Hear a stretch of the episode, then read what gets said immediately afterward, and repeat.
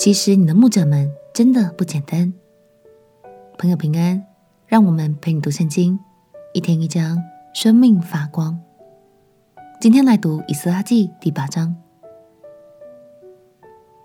这一章我们会读到一份家族名单，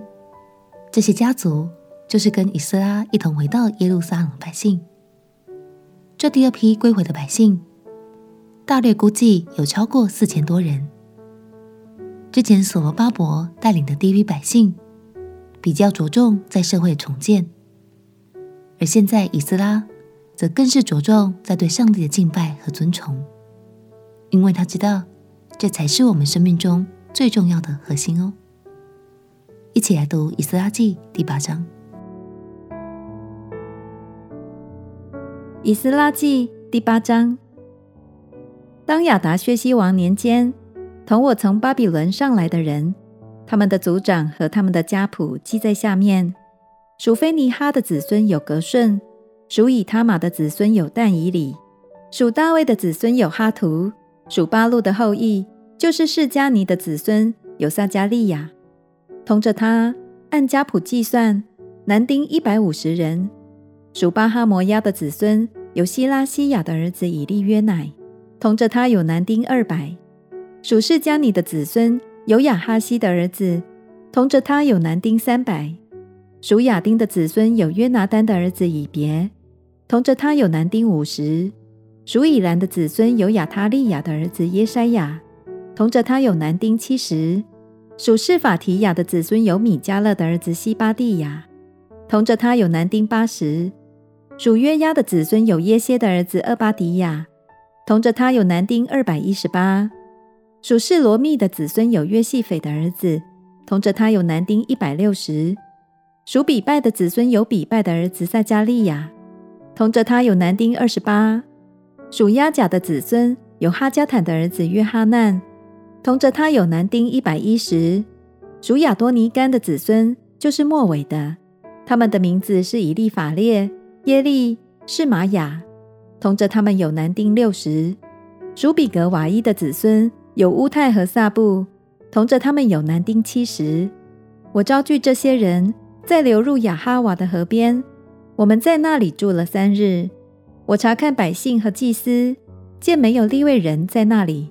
就召首领以利以谢、亚列、示玛雅、以利拿单、亚利、以利拿单、拿单、撒迦利亚、米舒兰，又召教习约雅利和以利拿单。我打发他们往加西腓亚地方去见那里的首领益多，又告诉他们当向益多和他的弟兄尼提宁说什么话，叫他们为我们神的殿带使用的人来，蒙我们神施恩的手帮助我们。他们在以色列的曾孙利未的孙子抹利的后裔中带一个通达人来，还有是利比和他的众子与弟兄共一十八人，又有哈沙比亚。同着他有米拉利的子孙耶筛亚，并他的众子和弟兄共二十人。从前大卫和众首领派尼提宁服侍利未人，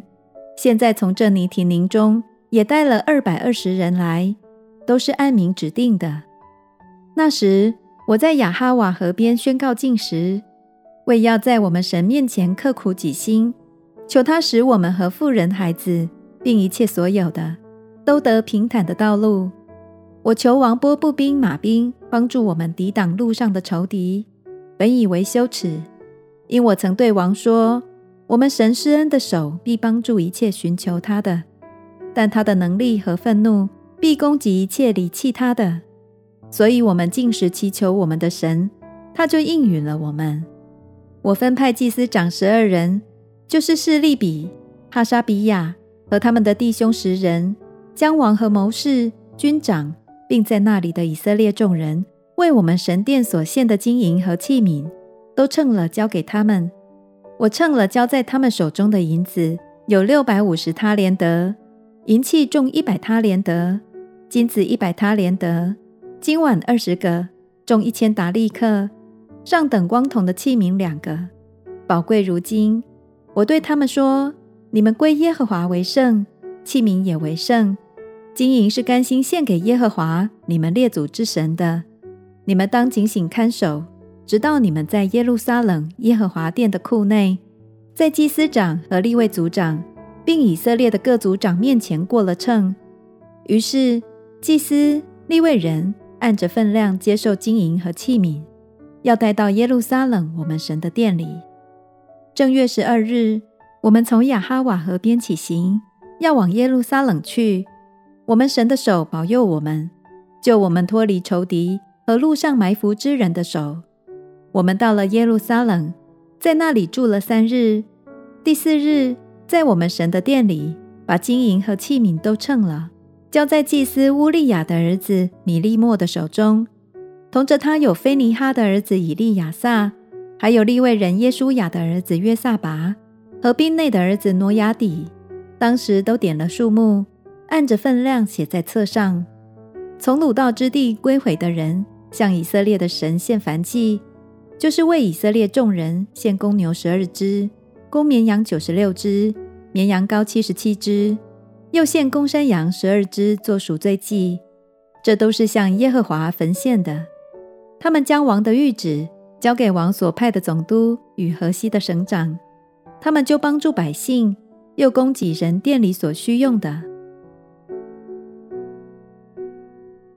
以斯拉仔细查看后，才发现回归的队伍中并没有利未人。会有这个情况，推测可能是因为利未人待在巴比伦比较能拥有自己的产业和财富，所以大部分的利未人都不愿意回到耶路撒冷。不过幸好，最后以斯拉以征召的方式，终于召集到了一批利未人，在未来负责侍奉神的工作。亲爱朋友，现在我们身边的牧师、传道或是小组长等等，其实就很像是选择归回的地位人。虽然牧养侍奉往往比职场工作更辛苦，但是他们仍然对神说：“我愿意。”这真的很不简单。鼓励你，今天就特别向你的牧者们说声感谢，也为他们祝福祷告。求神在侍奉的道路上保守他们，也悦纳他们的心。我们且祷告：亲爱的耶稣，谢谢你兴起这么多牧羊人，使我受到很好的照顾与带领。求你保守的牧者，一路都与他们同行，也在生活中的各方面都大大赐福给他们。祷告奉耶稣基督的圣名祈求，阿门。陪你读圣经，我们明天见。耶稣爱你，我也爱你。